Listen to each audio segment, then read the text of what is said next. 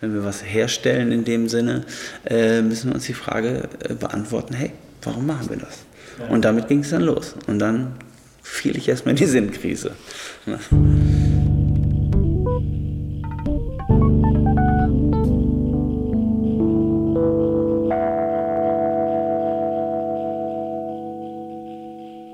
Hallo und herzlich willkommen beim Graustufen-Podcast. Mein Name ist Norbert und zusammen mit Tim habe ich mich mit dem Unternehmer Philipp Reh getroffen.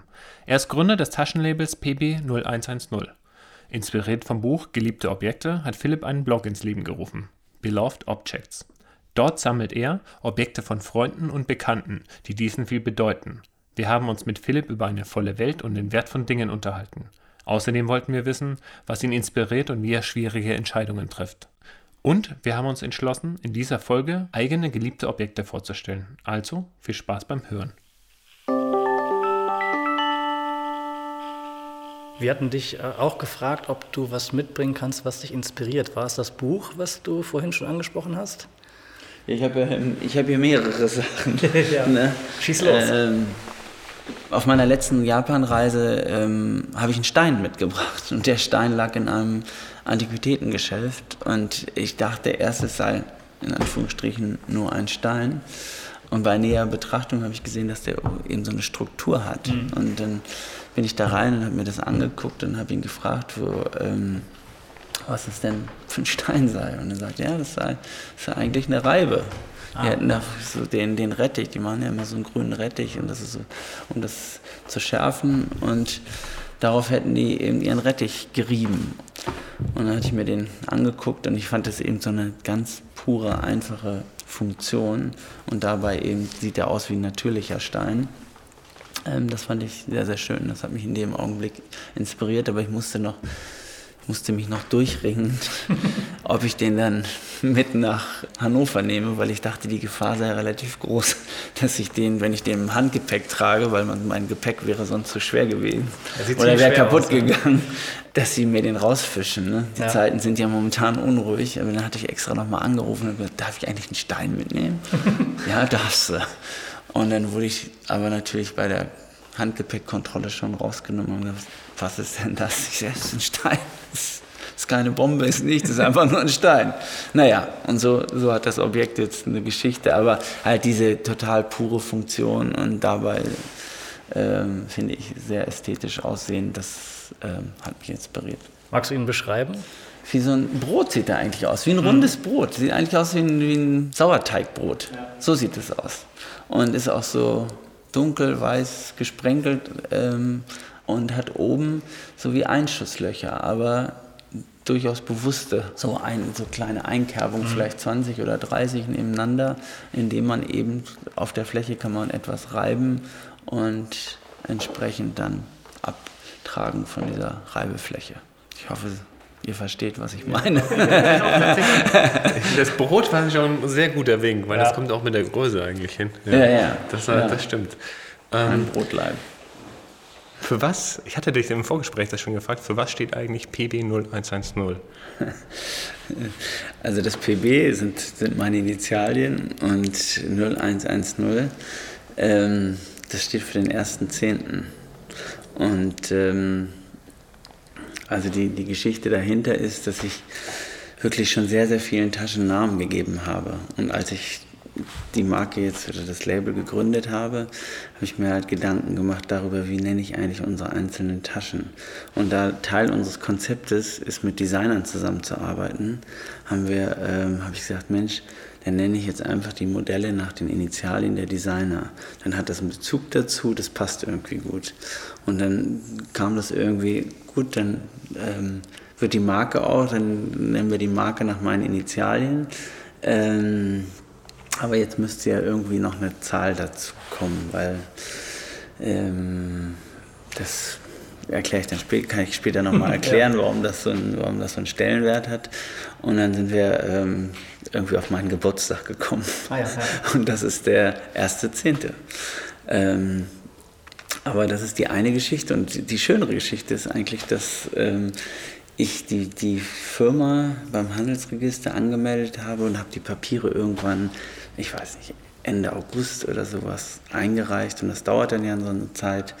Und dann haben wir den Brief zurückbekommen, irgendwann Mitte Oktober. Und dann hat Frau Rosenblatt hat die Firma am 1.10.2012 registriert. Ah, ja. Also gibt es jetzt so zwei Antworten dazu und manchmal erzähle ich die und manchmal erzähle ja. ich die und jetzt heute mal weiter.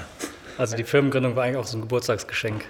Ja, so ein bisschen. Ja, aber es war wirklich, ja, echt ein Zufall. Es ist jetzt, für meinen Geschmack fällt ein bisschen viel auf diesen Tag jetzt. Ja. Firmengründung und Geburtstag und alles, aber gut so. Ja. Wie, wie kam das mit den, mit den Zahlen für die äh, Designer, dass das da mit dabei stehen musste? Weil, ähm, ist so ein, zentral, also ein zentraler Punkt. Also bei den Produkten ist es ganz einfach. Es ist halt sind die Initialien der Designer und dann nummeriert sich das so durch. Aber ich, ähm, bei dem ganzen Konzept geht es ja auch darum, wie, wie Dinge altern, wie, äh, wie Dinge nicht nur neu aussehen, sondern wie sehen sie aus, wenn sie von einer ganz bestimmten Person getragen werden. Also wenn wir die, beide die gleiche Tasche hätten, würde deine Tasche ganz anders aussehen nach ähm, drei Jahren und meine würde ganz anders aussehen. Und ich hatte immer diesen Wunsch, die, die Taschen mit dem Datum zu markieren. Also dass man eigentlich, wenn man die Tasche kauft, dass man irgendwo einen Stempel reinbekommt, hier 1.10. oder 17.12. 2018 äh, wurde die Tasche gekauft. Ja. Und ähm, daher haben diese, so, und das ist immer noch ein, wenn wir zum Beispiel Postkarten ähm, verteilen, dann, ähm, also wenn Leute online bei uns was kaufen, dann schreiben wir natürlich auch das Datum drauf, wann es gekauft ist. Und so dieser Startpunkt hat eine besondere Bedeutung. Und deshalb war die Idee, mit, mit Zahlen auch zu arbeiten. Also insgesamt mit Zahlen und Initialien. So ein bisschen bisschen verkopft, gebe ich zu. Auch der Name ist so ein bisschen verkopft, aber das, das ist so ein Rauschen im Hintergrund. Ja, ne? Ja. Und wenn das mal jemand mitbekommt, dann findet das interessant und die meisten interessiert es ja. gar nicht. Aber trotzdem ist so, ist, macht das Ganze stimmig. Ja, ich, ich finde das eigentlich einen schönen Gedanken, weil das so ein bisschen sowohl auch eine Wertschätzung ist für, für den Gestalter so ein bisschen und natürlich auch ähm, irgendwie so eine tatsächlich so diese numerische Aufzählung, so eine, auch eine Reihenfolge. Man kann, hat da so ein Zeitgefühl. Und auch was auch spannend ist, dass es vielleicht von AB15, das niemals produziert wurde. Ne? Das hast du im Vorgespräch erzählt, dass manchmal, ja. dass das ja nicht die, die Entwürfe nummeriert sind und nicht unbedingt die Produkte, die dann in den, in den, äh, in den tatsächlich hergestellt werden. Ne? Ja, das ist genau. eigentlich, auch, eigentlich ja. auch ganz spannend. Also die Zahl, die Zahl steht quasi dann für die Nummer des Entwurfs im Prozess, oder? Ja, es ist einfach, also wenn so ein Prozess losgeht, dann kriegt ein Modell gleich einen, den richtigen Namen. Das ist ja. wichtig, damit, ähm, damit es sich so zwischen, zwischen Gestaltung und Muster machen und Produktion, dass das irgendwie ganz stimmig ist. Und dann kann es eben sein, dass wir halt Sachen entwerfen und die Bemusterung geben, aber die dann tatsächlich auch rausfallen.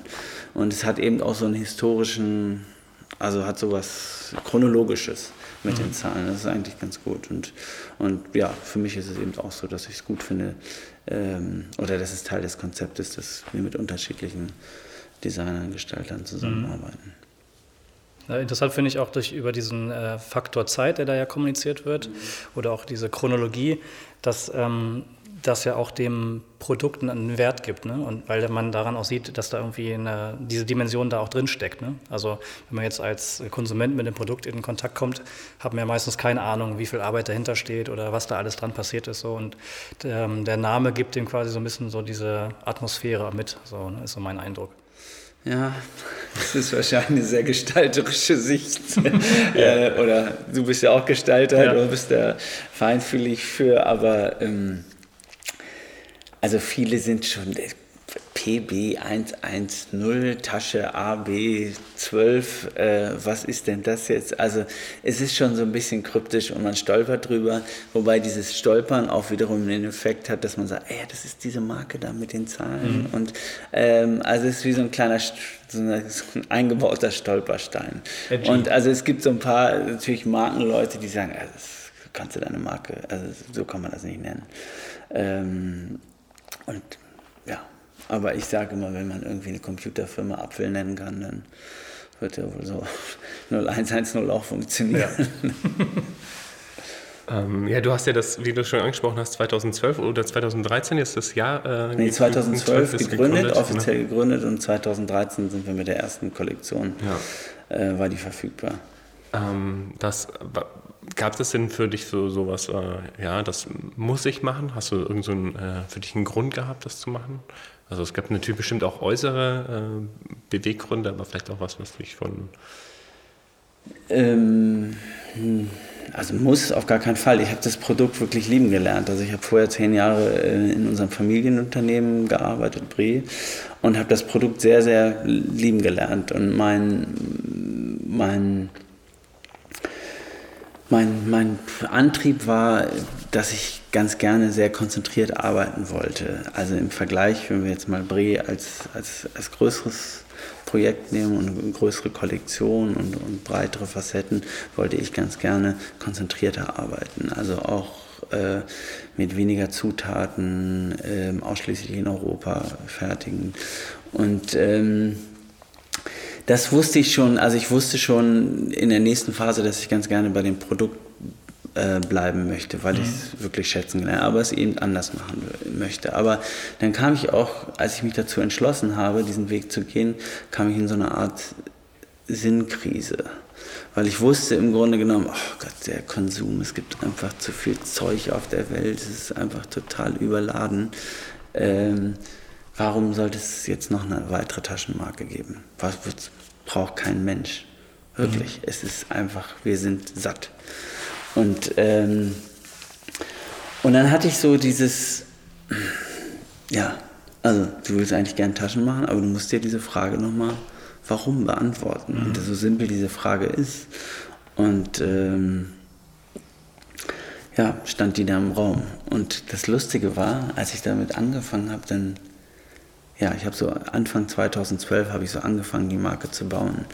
Und äh, da hatte mein Freund hier in der Nachbarschaft äh, einen jungen Kerl kennengelernt, der studierte in, in Schottland und so ganz aufgeweckt. Und äh, meinte, den habe ich gerade beim Kaffee kennengelernt, der ist total, total nett und der sucht gerade ein Praktikum. Mhm. Und äh, oh nee, jetzt, ich brauche jetzt mal meine Ruhe. Jetzt bin ich mal ganz für mich allein. Ich will auf gar keinen Fall jemanden bei mir, zu, bei mir haben. Und dann äh, hat auch meine Frau mich gedrängt, du musst ihn unbedingt kennenlernen. Der heißt Kian. Da ich gesagt, gut, ja, Kian, ähm, komm, wir treffen uns mal. Und dann gibt es ja solche Momente, dann macht es gleich Klick. Also fortan saß Kian mit an meinem Schreibtisch. Und, und der hat mich dann auch immer gestichelt und hat gesagt, hey, du musst diese Frage warum beantworten. Ich schicke dir mal kurz einen TED-Talk. Und das kennt ihr wahrscheinlich ja, auch klar. alles, ne? So hier Why und Golden Circle. Und dieser blöde kleine Clip, also blöd, also ist ja auch, ich meine, ich kannte ihn zu dem Zeitpunkt nicht, und aber viele Millionen hatten ihn vorher schon gesehen. Und ich finde ihn also nach wie vor super weil er halt gerade für das, was, was wir so machen, wenn wir was herstellen in dem Sinne, äh, müssen wir uns die Frage äh, beantworten, hey, warum machen wir das? Ja. Und damit ging es dann los. Und dann fiel ich erstmal in die Sinnkrise. Und dann haben wir, ja, habe ich da eben ähm, lange drüber gehirnt. So, was ist es denn jetzt eigentlich? Das steckt doch alles in mir irgendwie drin. Im Bauch hatte ich schon, aber ich muss das einfach mal beschreiben. Mhm. Und ähm, also nicht, dass es jetzt zu lang wird. Nee, alles gut, erzählen. Nee, nee, das ist super ähm, spannend. Naja, und dann war der nächste, war der nächste Schritt, dass ich über, über ein Buch gestolpert bin, ähm, Geliebte Objekte, mhm. die sich eigentlich mit, diesem, mit dieser Beziehung zwischen Objekt und Individuum auseinandergesetzt hat. Das von Professor Tillmann Habermas. Mhm. Und das fand ich dann spannend, weil ich hatte parallel vielleicht ich weiß nicht, wenn ihr Bilder zeigt, könnt ihr noch mal so eine Tasche von mir zeigen, ja. die auch eine Inspiration von mir war, die ich dann quasi, die habe ich von meinem Vater geschenkt bekommen, als ich 16 war. Und ähm, die hat sozusagen dieses für mich das geliebte Objekt impliziert, weil ich habe ich schon ewig, die hat tausende Umzüge mitgemacht, die lag mal in der Ecke, dann habe ich sie wieder ganz viel genutzt, dann hat meine Frau sie genutzt und dann irgendwie hat die mich immer begleitet. Und dieses, das war mit, die Tasche war die Inspiration, aber als ich dann auf dieses Thema geliebte Objekte äh, gestoßen bin und mich da inhaltlich analytisch nochmal mit auseinandergesetzt, dann mhm. hat das eigentlich die Fragen beantwortet, die ich hatte. Also ich habe dann auf einmal meine Tasche nochmal aus einem anderen Blickwinkel gesehen. Mhm. Und äh, in dem Buch geht es eben um, dieses, um diese Beziehung zwischen Objekt und äh, Individuum. Und ähm, dass wir halt, wenn wir, ähm, wenn wir so aufwachsen, in verschiedenen Phasen auch unterschiedliche Dinge haben, die uns ans Herz wachsen. Ne? Also mhm. Meiner Tochter, die hat ein weißes Schnuffeltuch, wenn das weg ist, dann ist, zeigt die sofort eine Reaktion. Ne? Weiß ich, wenn man ein bisschen älter ist, dann verdrückt man eine Träne, wenn irgendwas Geliebtes weg ist. Ja. Aber äh, ja, es gibt diese Objekte und, ähm, und das Phänomen hat mich äh, fasziniert.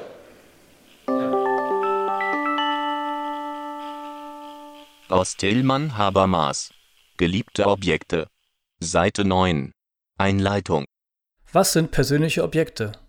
Man könnte sie auch als Lieblingsdinge bezeichnen, als geschätzte oder umhegte und gepflegte Besitztümer. Es handelt sich um Objekte, die einer Person besonders teuer sind, die sie liebt, an denen sie hängt und mit denen sie sich verbunden fühlt. Es ist leichter, Beispiele persönlicher Objekte anzuführen, als sie abstrakt zu definieren. Der Ausdruck Lieblingsding ist zwar verständlich, aber nicht wie der der Lieblingsspeise ein gängiger Begriff der Alltagssprache. Fragt man Personen nach ihren Lieblingsdingen, zögern zwar viele erst einmal, leugnen oft spontan über derartige Dinge überhaupt zu verfügen. Denken sie dann aber kurz nach oder überwinden eine anfängliche Hemmung, können doch alle wenigstens einige Lieblingsdinge nennen. In der zögerlichen Reaktion zeigt sich, dass der Begriff des Lieblingsdings nicht ohne weiteres verfügbar ist. Dinge nicht bewusst diesem Begriff subsumiert werden, sodass sie sofort präsent wären. Vielmehr muss man auf die Frage hin die Gruppe der persönlichen Objekte erst bilden.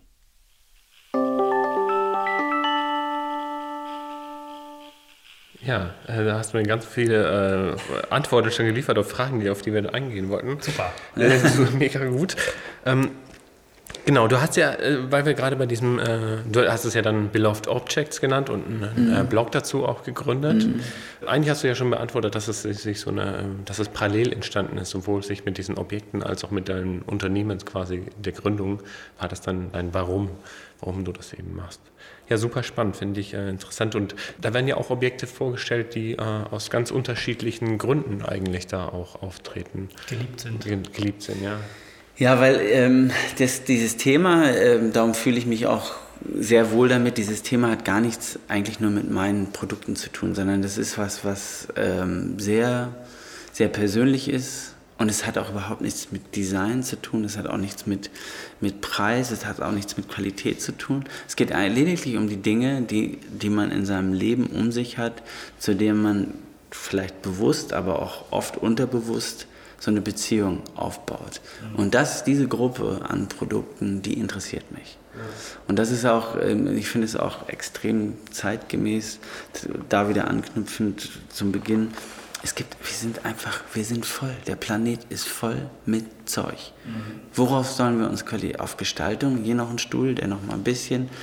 Ich liebe das ja auch. Oder äh, nochmal Kleidung, die nochmal ein bisschen anders geschnitten ist, nochmal ein bisschen anders gemacht ist. Ähm, wir können diese, diese Reihe unendlich fortsetzen, bis Preis äh, extrem hässlich, besonders schön. Es, ist, es gibt so viele Facetten, ähm, aber was ich, was ich interessant finde, ist äh, eben diesen Blick, was in unserem persönlichen Radius, Umfeld, was hat für uns eine Bedeutung. Hm. Mhm. Und weg von diesem, diesem Urteil, naja, hier, also, das ist jetzt aber hier politisch nicht korrekt oder äh, oder ist. Du hast gerade ja mehrmals schon gesagt, die Welt ist voll, voll mit Produkten. Und man muss sich die Frage stellen, was möchte man eigentlich noch dazu stellen? Ähm, was muss denn für dich ein Produkt mitbringen, dass es, dass es eine Berechtigung dafür gibt, dass es produziert wird in diese volle Welt? Also PB ist so meine ganz ähm, persönliche, ist so meine ganz ähm, persönliche Interpretation, was ich denke, was ein Produkt erfüllen sollte. Aber mhm. das ist persönlich. Ne? Das eine ist so das geliebte Objekt, das entscheidet das jeder für sich persönlich. Ja. Und was glaube ich, was ist wichtig, was so ein Produkt erfüllen. Ich glaube ganz sicher, das Thema Nachhaltigkeit hier wie in Hannover, ne? Im Jahr 2000, ja. ganz, äh, die Fahne ganz hoch gehalten mit der Expo, war das das Thema. Und ähm, aus meiner Sicht hat das null an Re Relevanz verloren, sondern mhm. ich denke, das ist auf jeden Fall ein ganz großer Faktor. Also einfach Dinge, die nachhaltig hergestellt werden, wo, wo, die, wo die Produktionswege transparent sind, ähm, wo man weiß, was man hat. Ich finde das eine Grundvoraussetzung und ich sehe auch ganz viele Anstrengungen in verschiedenen Bereichen, dass das schon ähm, auf den Weg gebracht wird. Design ist immer, ähm, ich finde so den, den, Blick auf das Thema Design, das mag ich oder das mag ich nicht. Mhm. Finde ich besser als gut oder schlecht, sondern es, wir sind einfach alle unterschiedlich und da gibt es ja, gibt's einfach unterschiedliche Urteile. Ähm, daher finde ich diesen Gradmesser nachhaltig, finde ich extrem wichtig und finde ich auch spannend, was sich da ja. entwickeln wird. Und, ähm, und ansonsten glaube ich, ist es eben, der Motor ist natürlich immer der Konsument, der zwar immer, auf den rasselt immer mehr ein an, an Animationen, was er dann kaufen soll und was er nicht kaufen soll. Und die ganze Digitalisierung wird das ja nochmal noch mal einen richtigen Boost geben in der Vermarktung von Produkten. Ähm, und ich, ich denke da an, also was ist da wichtig, dass man sich eben mit den Dingen auseinandersetzt, mhm. die man, die man dann in, über seine Türschwelle trägt, ja. ne, die man zu sich reinnimmt wenn man über Nachhaltigkeit spricht, äh, gibt es ja einmal so diese die Dimension der Ressourcen, also was benutzt man eigentlich, um etwas zu produzieren, und dann aber auch die Dimension dessen, was man da erschafft, ne? also inwieweit das halt Bestand hat, ne? über eine gewisse Wertigkeit, über ja auch so einen ideellen Wert, den man ne, so einem geliebten Objekt zumisst. Jetzt habe ich in einem anderen Interview ähm, gehört, dass du dir auch viel Gedanken darüber machst, wie deine Produkte altern. Kannst du das nochmal genauer beschreiben? Ähm, ja, wir, wir versuchen Materialien aus, auszuwählen, die einfach würdig altern, weil es gibt eben einen Moment, wo man ein Produkt kauft, wo es natürlich perfekt aussehen soll und, und, gut wirkt, aber es gibt ja danach noch ganz viele, ganz viele Stufen und bei uns ist es das so, dass wir uns entschieden haben mit pflanzlich gegerbten Ledern, also die Taschen werden aus pflanzlich gegerbten Ledern hergestellt, mhm. die eben die Eigenschaft haben, dass das, das Leder eben lebt weiterhin durch diese mhm. pflanzlichen Stoffe. Das ist wie ein Holzboden oder ähm, das bleibt eben lebendig. Und ähm, das gefällt mir sehr gut und da legen ja. wir viel Wert drauf. Oder bei anderen Materialien, wir, wir arbeiten viel mit, mit ähm, oder wenn wir mit Metall arbeiten, dann sind das Messingbeschläge mhm. ähm, und auch Messing altert ganz gut. Darauf da legen wir den, den Fokus drauf. Wie kommst du da auf deine Materialien? Also äh, wie, wie sieht da so eine Recherche aus? Bist, äh, ist das eine Sache, die online stattfindet oder bist du da auch unterwegs? Es ist viel über Messen. Mhm. Also ähm,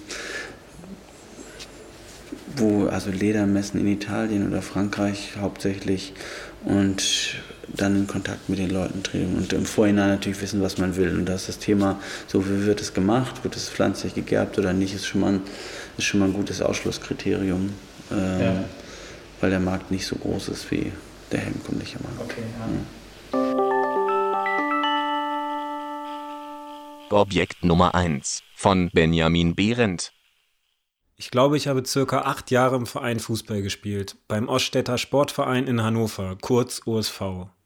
Der lokale Sportclub in der Nähe meines Elternhauses brüstet sich immer noch gerne mit der ruhmreichen Zeit der 70er Jahre in der zweiten Bundesliga. Und auch heute noch hat der Verein ein beachtliches Stadion vorzuweisen. Allerdings war schon zu meiner Spielerzeit nicht mehr viel von dem Glanz der Vergangenheit zu spüren. Der OSV ist ein durchschnittlicher Amateurverein. Trotzdem, als Grundschüler spielte Fußball eine große Rolle in meinem Leben und die Vereinsmitgliedschaft war identitätsbildend für mich. Mein Trikot durfte ich nach einer meiner ersten Saisons in der E-Jugend, circa 93, behalten. Es ist ziemlich puristisch, weiß mit roten Kragen und drei roten Streifen die Schultern entlang. Dass der Jersey-Hersteller Adidas war, fanden wir Spieler ziemlich cool. Nicht ganz so cool und eher unprätentiös war hingegen der Sponsor des Trikots, Bernd Rennemann Transporte. Du hast mal gesagt, Ideen habe ich eigentlich genug. Gibt es so Momente, wo dann doch die Inspiration nicht kommt und hast du da irgendwie eine Strategie, wie du dann damit umgehst?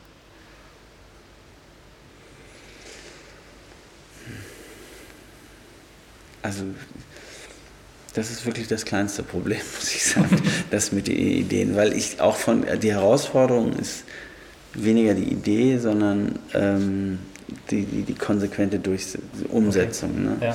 Ja. Und, und ja, da kann ich, da kann ich immer noch viel lernen. Mein Schwiegervater sagt immer, Philipp, 5% Idee, 95% Umsetzung. Ne? Ja. Ne? Und das, ist, ähm, das passt schon. Ne? Da gibt es ja so einen flachen Spruch, wie war der? Äh, 5% Inspiration, 95% Transpiration. Ja, ja, aber, aber es ist, ist wahrscheinlich ja, so. Ne? So ein bisschen beschreibt es den Prozess, den man dann nach der Idee noch vor sich hat. So, ne? Ja, und man ist ja auch, also mir geht das so, man macht irgendwie sagen, macht eine neue Tasche und man ist, ist zufrieden. Ähm, aber dann kommt, da klopft schon wieder einer von innen an und sagt, ach, das ist noch nicht richtig und das irgendwie verändert sich die Zeit, doch, das, jetzt müsste man doch in die Richtung gehen. Und da ist irgendwie so ein, so ein ständiger Motivator. Und da bin ich ganz froh, dass ich noch nicht müde ja. bin, über Taschen nachzudenken. das frage ich mich nämlich auch schon oft. Ich mache das jetzt auch schon ein paar Jährchen und denke, oder also über, über 20, ja. Oh ja, doch, über 20 Jahre. Mhm. Und, ähm, und dann denke ich halt auch, Mensch, wird das irgendwann mal langweilig, aber glücklicherweise nicht. Ja. Für, für den Prozess, also für das, äh, sag ich mal, das Gestalten der Tasche, holst du dir ja auch immer einen Designer dazu. Mhm. Ähm, also eigentlich wenn man, wenn man jetzt so, so, an die Gestaltung denkt, dann, dann äh, bist du ja eigentlich schon involviert, indem du so bestimmte Entscheidungen triffst. Ne? Nachhaltig zu arbeiten, ähm, das wäre so ein Faktor. Dann natürlich, ähm, mit welchen Materialien, damit legst du ja eigentlich schon, auch, ähm, bist du ja schon vorher im Designprozess, aber dann holst du ja für die Gestaltung trotzdem noch äh, welche dazu. Wie, was ist dir denn in der Arbeit mit dem Designer dann noch wichtig? Was, äh, achtest du da auf was Bestimmtes? Ja, die Idee ist, dass ich, ich habe am Anfang das, oder beschreibe das oft so ein bisschen wie Vorgehen in der Küche. Ich habe halt die ganzen Zutaten, die, die stelle ich quasi. Und ähm, dann sage ich, was ich gerne für ein Gericht hätte. Also in unserem Fall ist es jetzt nicht zu essen, zu sagen, okay, wir wollen einen neuen Rucksack machen. Ja. Und ähm, ich sehe, dass der die und die Funktion haben soll. Ähm, und dann kommt eben dieses, dieser Gestaltungsprozess, der Designprozess. Und ähm, was ich unheimlich schätze, die Gabe der Designer, die, die sich dann mit dem Thema nochmal intensiver auseinandersetzen. Und ich, ich fordere dann eben auch diesen Schritt nochmal weiterzugehen. Weil das ist dann irgendwie, das Thema geht dann an die Designer, die nehmen sich dann auch nochmal zurück, setzen sich auseinander. Und ich spüre das schon, indem ich die Fragen formuliere, die ich gerne beantwortet wissen mhm. möchte, dass ich ich bin gespannt auf, dann auf das Resultat, weil ich hoffe, dass es dann eben einen Schritt weiter geht. Und das ist so ein ganz besonderes Momentum und das ist, finde ich, eine der ganz großen Gaben ähm, von Gestaltern. Fällt dir gerade so eine konkrete Frage ein? Hast du irgendwas im Hinterkopf in einem der letzten Projekte, die du so weitergegeben hast? Ich will jetzt nicht zu viel verraten, aber also jetzt für die nächste Saison. Ähm, ja, denk, äh, sind wir gerade an einem, vielleicht auch, hört sich ein bisschen älter an das Thema, aber unser Leben hat sich ja nun tatsächlich ein bisschen verändert mit den ganzen Handys und wie wir uns bewegen. Mhm. Und ähm, in China, da gehen die Leute, ähm, kaufen mit ihrem Telefon Brötchen. Die gehen zum Flohmarkt und kaufen mit die, mhm. damit Brötchen. Also ähm, der ganze Modemarkt ist momentan total ähm, äh, ja, wie sagt, disrupted, wie sagt man das denn so? Also erschüttert, ne? Ja. Jetzt haben diese ganzen Skatermarken und dieser ganze Street-Look nimmt nochmal so brutal an Fahrt auf und mhm. ähm, zieht sich durch die Haute Couture in verschiedene Moderichtungen. Also alles ist in Bewegung, was ich super finde. Und, ähm, und wir beschäftigen uns gerade mit der Frage, so was für Typologien kommen eigentlich aus dieser ganzen Digitalisierung und Mode extrem, extrem zu brechen momentan, mhm. weil es ist, gibt natürlich diesen Riesenmarkt des Mainstreams, aber es gibt ja also auch klar, das die, die, die anderen Moderichtungen, die Avantgarde-Mode, da ist unheimlich viel Umbruch und Neues zu sehen. Insofern frage ich mich jetzt so, was, was heißt das eigentlich für reduzierte minimal gestaltete Taschen. Mhm. Ähm, wie, wie sieht da unsere Antwort aus? Und das ist so, ein, so eine Thematik, die ich gerade, ja. an der wir gerade arbeiten.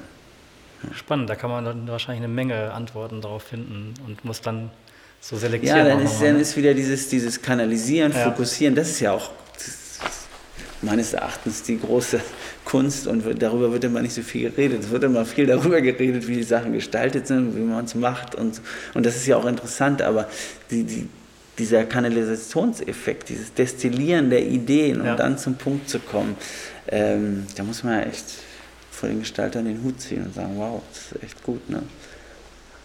Äh, vielleicht passt das äh, sogar in, die, in diese Zeit des Bruchs, wie du sie gerade beschreibst. Wir haben einen Sound mitgebracht und sind erstmal gespannt, ob du das überhaupt erkennst, ja. was es ist und äh, was du damit verbindest oder okay. was da in deinem Kopf so passiert. Ja. Und der passt auch überhaupt nicht zu dir, glaube okay, ich. Ist überhaupt nicht. Ist so gut. Mal gucken. Genau, ich drücke einfach mal auf Play.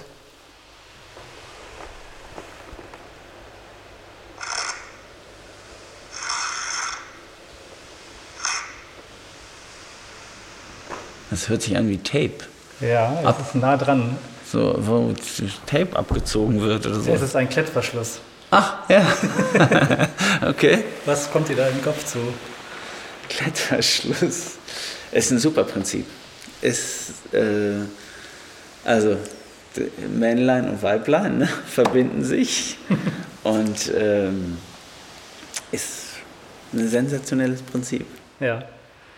Kommt das bei dir auch zum Einsatz in, in deiner Arbeitswelt oder ist das eher ein Tool, was, was nicht so nee, zu deiner Marke Also bis jetzt, ich finde es ich find's wirklich gut, aber es äh, passt noch nicht so richtig in unser Materialkonzept. Ähm, aber ähm, ich will das gar nicht ausschließen. Also ich ja. mag das sehr gern. Das, der einzige Nachteil, finde ich, ist halt der Sound mhm. tatsächlich. Mhm. Ne? Es ist so... Ähm, Stell dir vor, jetzt in der Situation, ich würde irgendwas aus einer Tasche mit einem Klettverschluss holen. Ja. Das würde ein bisschen was brechen. Aber ich, ähm, ich finde das Prinzip super. Ich finde ja. so und so, ich bin großer Fan von, also diesen Prinzipien, das ist Klettverschluss, einfach zwei Sachen miteinander zu verbinden, mit wenig Aufwand und einer hohen Wirkung. Genauso der Reißverschluss ist auch eine super Geschichte, wie, äh, wie eigentlich der Reißverschluss zustande kommt und wie oft wir den täglich nutzen. Wahnsinn. Und wie wir aufgeschmissen sind, wenn das Ding nicht mehr funktioniert. Ja, Wahnsinn. Und weißt du, wie der entstanden ist? nee, da hat ein Amerikaner, der musste immer das Korsett seiner Frau schließen. Und dann hat er gesagt, das, also mit solchen kleinen Widerhaken. Ne? Ja. Ne? Und dann hat er gesagt, ey, das geht nicht. Das muss irgendwas anderes geben. Das ist ja die Aufgabe, fordert, fordert zu viel ab von mir. Und dann, also nach der Geschichte, hat hat er was entwickelt, hat den Reißverschluss entwickelt, so annähernd, wie er jetzt ist. Ja. Und dann kam ein sehr findiger Japaner, der dann auch das Unternehmen YKK äh, ah, gegründet ja. hat. Und der hat es dann zur Perfektion entwickelt. Und die sind ja also sind mittlerweile Marktführer, mit denen arbeiten wir auch zusammen.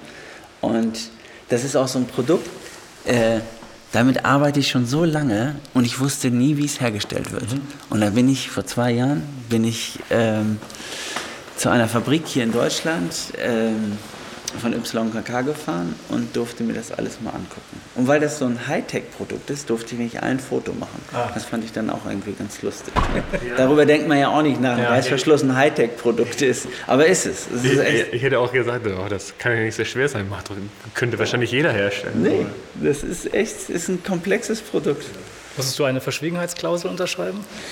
Äh, nee, wir arbeiten mit denen zusammen. Ich weiß okay. gar nicht. Unterzeichnen musste ich nichts, aber er hat gesagt, bitte Handys weg und ähm, sie dürfen zwar darüber reden, aber da ist halt, die, die designen eben nicht nur das Produkt, sondern ja. die designen auch die Maschinen, engineieren die Maschinen ja. und das ist besonders. Ja. Mhm. Aber wie kommt ihr auf Klettband? Also warum, warum äh, kann ich hier sagen, Klettband? Kann ich dir sagen, das, das war so eine ganz intuitive Entscheidung.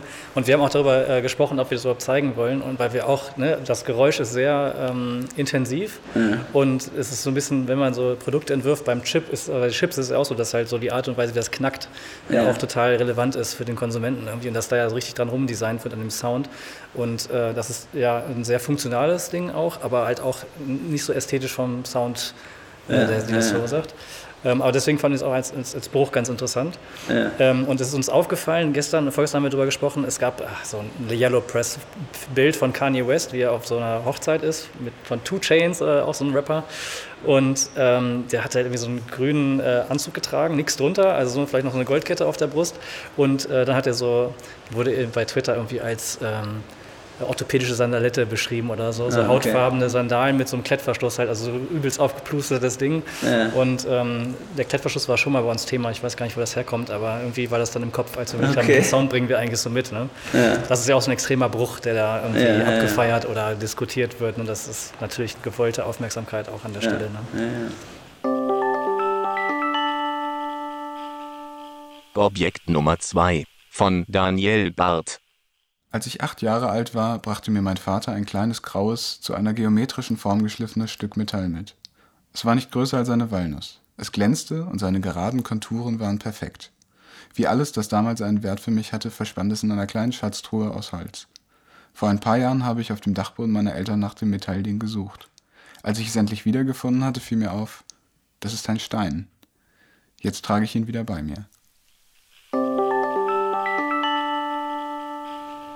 Ähm, eine Frage, die uns auch noch beschäftigt hat, äh, gibt es Momente bei dir aus der Unternehmersicht, wo so die Vision, die du hast von, von dem Produkt, äh, an, an so ökonomische Grenzen kommt, wo sich das dann dem eigentlich beugen muss? Bereitet das Probleme oder ist das eigentlich eine interessante Herausforderung, da äh, drauf zu reagieren und damit zu arbeiten? Ja, absolut. Also, also so, eine, so, eine, so ein Label zu gründen, ist ja so ein, habe ich mir auch ein bisschen einfacher vorgestellt, muss ich sagen. Das ist echt ein langer Weg. Äh, macht viel Spaß, man lernt, man lernt viel, aber ist immer in diesem, ist immer in dieser, in diesem Spannungsfeld, so was macht jetzt wirtschaftlich Sinn und ähm, wie weit können wir die Vision treiben an, an, zu dem Punkt und andauern. Also ich würde sagen, ich bin schon linientreu und, und entwickle mich da weiter, aber das ist bestimmt nicht geradlinig und Ja. sicher auch, ähm, auch oftmals aus ökonomischen Gründen und sagen, so, das kann ich, jetzt, kann ich jetzt zu dem Zeitpunkt noch nicht machen. Ist es so, dass dann deine Vision sich auch verändert, so iterativ, über diese, sag ich mal, ja, Banden, über die dann quasi die, die Ökonomie, äh, diese Grenzen, die die darstellt?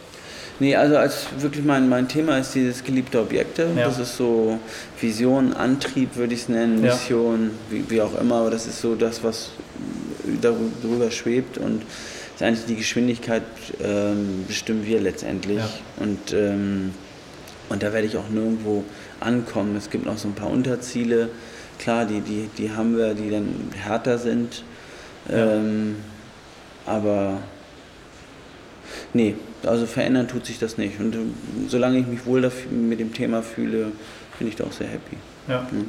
Es bahnt sich seinen Weg. Ja, ja, ja, absolut. Ja. Dein, dein Vater hat ja ein äh, Bre gegründet und dann Mhm. auch äh, selber lange als Unternehmer geführt. Du hast das äh, selber auch daran gearbeitet. Hast du den so im, im Nachblick ähm, von deinem Vater, hat der so bestimmte Entscheidungen getroffen, wo du sagst, da das oder so Entscheidungsprozesse, ähm, die du sagst, oh, das, da, das hat mich so ein bisschen geprägt oder das hat mir sehr geholfen oder da bin ich erst später sogar drauf gekommen, dass das eigentlich so gut war, wie das mein Vater gemacht hat. Aber damals habe ich dem widersprochen. Das ging mir wahrscheinlich so ein Thema, weil das, weil das für mich so relevant ist. Ich habe äh, lange Zeit nicht auf meinen Vater gehört, bis ich jetzt an einem Punkt bin, ah ja, da hat er schon auch äh, recht mal. Ja, ja. Ja, das ist ja, man muss sich das ja so vorstellen, wenn man in so einer Unternehmerfamilie groß wird, dann kriegt man irgendwie das so mit als Kind, was da so rechts und links passiert und weiß, der Vater ist irgendwie oft unterwegs und da ist immer viel Trubel und ähm, im, im Lager haben wir auf den Kisten rumgeturnt und so, aber noch nichts von dem Geschäft natürlich Ja. verstanden. Und auch, also, also natürlich als Kind nicht und als Teenager auch nicht. Und ähm, bei uns war das ja ein relativ abrupter Übergang, weil mein Vater sehr jung verstorben ist mit 51 und dann haben mein Bruder und ich entschieden, zwei Jahre später mit in das Unternehmen Ja. einzutreten. Und, ähm, und da kam überhaupt der Zeitpunkt erst, wo man so ein paar nach, also für mich, wo ich Entscheidungen nachvollziehen konnte ähm, und Themen überhaupt erst umrissen habe. Und, ähm, und klar, da habe ich so ein paar Sachen, also aus der Sicht hätte ich das ganz anders gemacht. Ne? Also wie ich das sehe und das habe ich dann auch anders gemacht. Ähm, und ein paar Sachen, wo man sagt, ah, boah, ist ja elendig. Das, kommt, das Thema kommt, kommt, ja immer wieder wie ein Bumerang. Also da gibt es ganz viele Themen, auch jetzt, die man sagt, die, die, die, mein Vater damals begleitet haben und über die man gesprochen hat, ja. als, als, ich im Studium war oder ähm, was weiß ich, so wie sieht die wie spricht man jetzt die nächste Generation an oder sowas. Ja. Ne? Weil ich weiß nicht, zu, zu, als ich begonnen habe, da mit meinem Vater drüber zu, zu diskutieren, war gerade so eine Phase, wo, wo Bre eben auch 25 Jahre alt war und sich ähm, halt in so einem ständigen Wandlungsprozess befand. Und, ähm, und diese Fragen, die, denen tritt man immer wieder gegenüber. Ja. Und da muss man sich halt über, überlegen. Also ja, also klar setze ich das oft so, denke ich, an, an, an Aussagen oder Momenten, die ich mit meinem Vater da erlebt habe. Wenn ich das richtig gelesen habe, hast du die äh, Anteile an Bre auch verkauft. Mhm. Ähm, hängst du da emotional manchmal noch dran? Jetzt hat sich ja gerade äh, habe ich in der Harz gelesen, vor ein paar Wochen oder so hat sich ja gerade was verändert. Also ja. die ziehen wohl um nach Hamburg. Ich ja. weiß nicht, wie sicher das ist. Ist das, ist das, ist das ein Thema für dich noch, äh, das dich so emotional bewegt oder hast du, konntest hast du damit abgeschlossen? Ja, klar. Also da steht, steht unser Familiennamen drüber, das ist unsere Familiengeschichte, klar. Begleitet das ist mhm. eher emotional. Und ähm, auch mein Ausstieg, das war jetzt ähm, auch ein großer Schritt für mich persönlich. Ähm, aber letztendlich ist es ist ein Geschäft. Ne? Ja. Es, ist, es ist nicht Fleisch und Blut, es ist ein Geschäft mit viel Herzblut drin. Aber ich ähm, habe da mittlerweile auch einen ganz guten Abstand. Aber klar, Interessierte werde ich das auch weiter begleiten und genau gucken, so wie, wie entwickelt sich das. Ne? Was mich persönlich immer so ein bisschen interessiert ist, ähm, oder wofür ich mich auch gerade beschäftige, ist, wie man so ähm, Entscheidungen trifft. Ne? Was ist richtig, was ist falsch, was sollte ich machen, ähm, besser mal warten. Hast du da so eine Methode für dich, wie du, wie du richtige Entscheidungen triffst? Wie treffe ich richtige Entscheidungen? Gute Frage.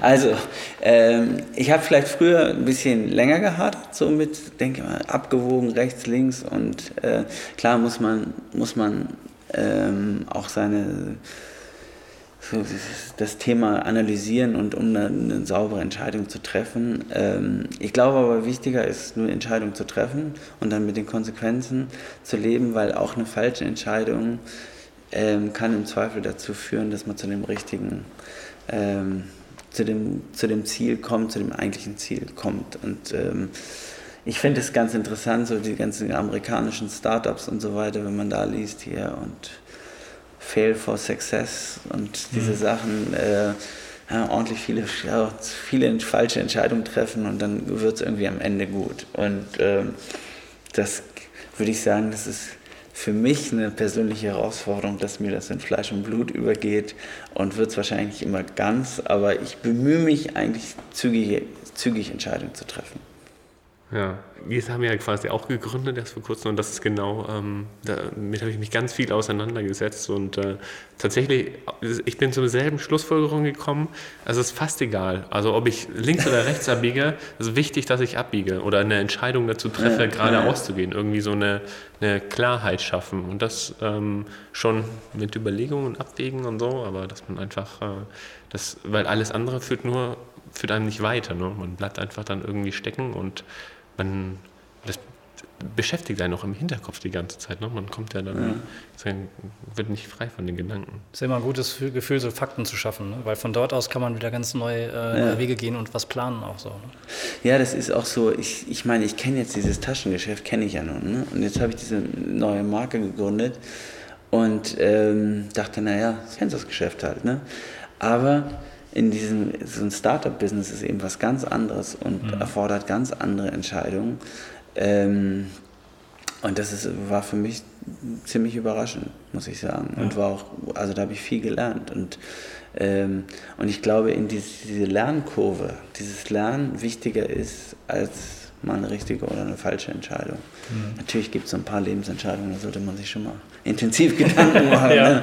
Aber ähm, aber so, so in dem Alltag, ähm, das, ja, beschäftige mich auch viel damit, dann Ja. irgendwie zügig, ja, zügig da zum Ergebnis, zu, zügig zu Fakten kommen.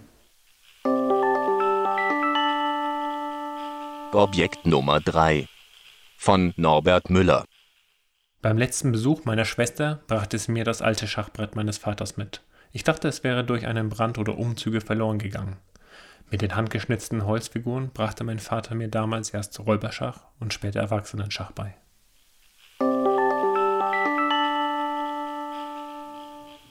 Als ich mich mit deinen Lebensentscheidungen so ein bisschen auseinandergesetzt habe, also die, die man so äh, erlesen kann, ähm, das hast du ja auch schon angesprochen, dass so ein, du einen Schlenker gemacht hast irgendwie. Äh, wenn ich es richtig gelesen habe, hast du äh, Betriebswirtschaftslehre studiert und ähm, wolltest eigentlich dann äh, Designmanagement studieren. Ja. Ähm, und hast auch ein Praktikum gemacht in London bei James Morrison, heißt er so? Jasper, Jasper Morrison. Jasper Morrison. Ähm, das ist ein Produktdesigner. Ja.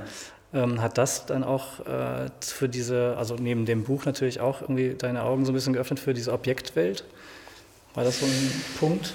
Ja, in, ausschlaggebend so in der, in der, in der Historie war, dass ich, ähm, ich habe damals bei meiner Berufsentscheidung habe ich äh, ein Praktikum bei Wilkan gemacht, Ah, ja. hier auch aus der Region, Bü Büromöbelhersteller. Da vorne steht auch ein Vulkanstudio. Ja, ja, genau. Und, ähm, und da habe ich in der Designabteilung ein, äh, ein Praktikum gemacht, in der, ich weiß nicht, ob es immer noch gibt, aber es nannte sich damals Wiege, die Designabteilung. Und, das, ähm, und da kam ich das erste Mal so in Kontakt mit dem Thema ähm, Design und Wirkung. Und äh, dann habe ich auch das, das schöne Buch gelesen von Tom Wolfe mit dem, mit dem Bauhausleben, auch ein super Buch. So, und das war, waren, so ein, waren so ein paar Entscheidungsmomente, mich mit dem Thema Gestaltung auseinanderzusetzen. Ja. Und dann ähm, habe ich gemerkt, so Design, selber Design ähm, ist vielleicht nicht meine Stärke, aber so in diesen Prozess eingebunden zu sein. Deshalb wollte ich Designmanagement studieren und dann ähm, gab es das aber nur in Boston und da Ja. ähm, das war, war noch in den Kinderschuhen. Also mittlerweile hat sich das ja auch verändert, aber das ähm, blieb mir dann, also das blieb mir verschlossen, weil dann eben leider auch der Tod meines Vaters Ja. dazu kam. Und ähm, ja, und die, die Arbeit von Jasper Morrison, die habe ich damals geschätzt, schätze ich jetzt noch viel mehr. Also finde ich einen herausragenden Gestalter, ähm, auch so zeitgemäß. Und da bin ich dankbar. Da habe ich, also da habe ich sehr viel gelernt, einfach nur dabei, weil ich dabei war und zugeguckt habe. Ja. Ne, das war, war toll. Und jetzt bist du ja eigentlich an der Schnittstelle in deinem Unternehmen angekommen zwischen Unternehmertum und Design. Also du betreibst ja, auch Designmanagement. Bist dann bei der Tasche gelandet, ja, aus nachvollziehbaren Gründen. Da würde mich nochmal interessieren, ich als Grafikdesigner habe ich habe so ein Faible für Buchstaben. Ja. Also interessiere mich für Schrift sehr intensiv. Das schon, also geht länger als mein Gestalterleben eigentlich auch schon so. Ähm, mich würde daher interessieren, was, was dich so an der Tasche reizt, also an diesem Objekt auch. Ne? Das ist ja, wenn man es neben andere Objekte stellt, bringt das ja ganz besondere Eigenschaften mit sich. Das würde mich interessieren, was dich da, wo es da juck- juckt. Ja, äh, ja, ich, das ist, erstens ist es ein Produkt, was man sehr nah am Körper trägt und was man nicht täglich wechselt. Ähm, und das fasziniert mich sch- schon mal. Und dann ist es so ein bisschen in der Schnittstelle zwischen Mode und Industriedesign vielleicht. Also es hat eine, sehr- eine funktionale Aufgabe, hat aber auch eine, eine, eine dekorative Aufgabe, weil ich glaube, letztendlich muss man sich mit der Tasche irgendwie gestalterisch wohlfühlen. Äh, und das tut man nur, wenn die Form irgendwie stimmt, aber auch wenn die Funktionen, die man an den, die, ähm, der Alltag stellt, wenn die erfüllt sind. Ne? Ja. Und, und so dieses, das, das fasziniert mich. Und, ähm, und dann gleichzeitig eben auch diese, dieses unterschiedliche Umgehen. Also was ich anfangs gesagt habe, also auf dem Stuhl, da sitzt man halt, ne? Ja. vielleicht in unterschiedlichen Positionen, aber so eine Tasche wird halt von, trotzdem vielleicht die Funktion ein bisschen vorgegeben ist, aber wird total unterschiedlich eingesetzt. Also diesen Freiraum, diesen Zwischenraum, da, den, den finde ich interessant. Objekt Nummer 4 von Tim Bubbel. Die Sprühdose der amerikanischen Marke Krylon befindet sich seit Mitte der 90er Jahre in meinem Besitz. Ein Freund hat sie mir von einer Reise aus New York City mitgebracht. Aus dem einstigen Graffiti-Mecker einer damals fernen, verheißungsvollen Welt. Die Dose ist ein Mitbringsel, das ich zu diesem Zeitpunkt nur aus Magazinen und Filmen kannte. Und aus Büchern wie Subway Art und Getting Up. Ich habe mich nie getraut, die Dose zu benutzen. Ihre Farbe Ultra Flat Black befindet sich noch immer komplett im Inneren. Der Sprühkopf ist unversehrt. Wenn man ihn abzieht, duftet es nach Aerosol. Mir gefällt das cleane und reduzierte Design, das meiner Recherche nach aus dem Jahre 1991 stammt. Ein rotes Logo prangt auf weißem Grund. Darunter steht in gestreckten Buchstaben Interior Exterior Paint. In der Mitte das markante Key Visual, bestehend aus 50 überlappenden Kreisen. Für mich ein Kultobjekt.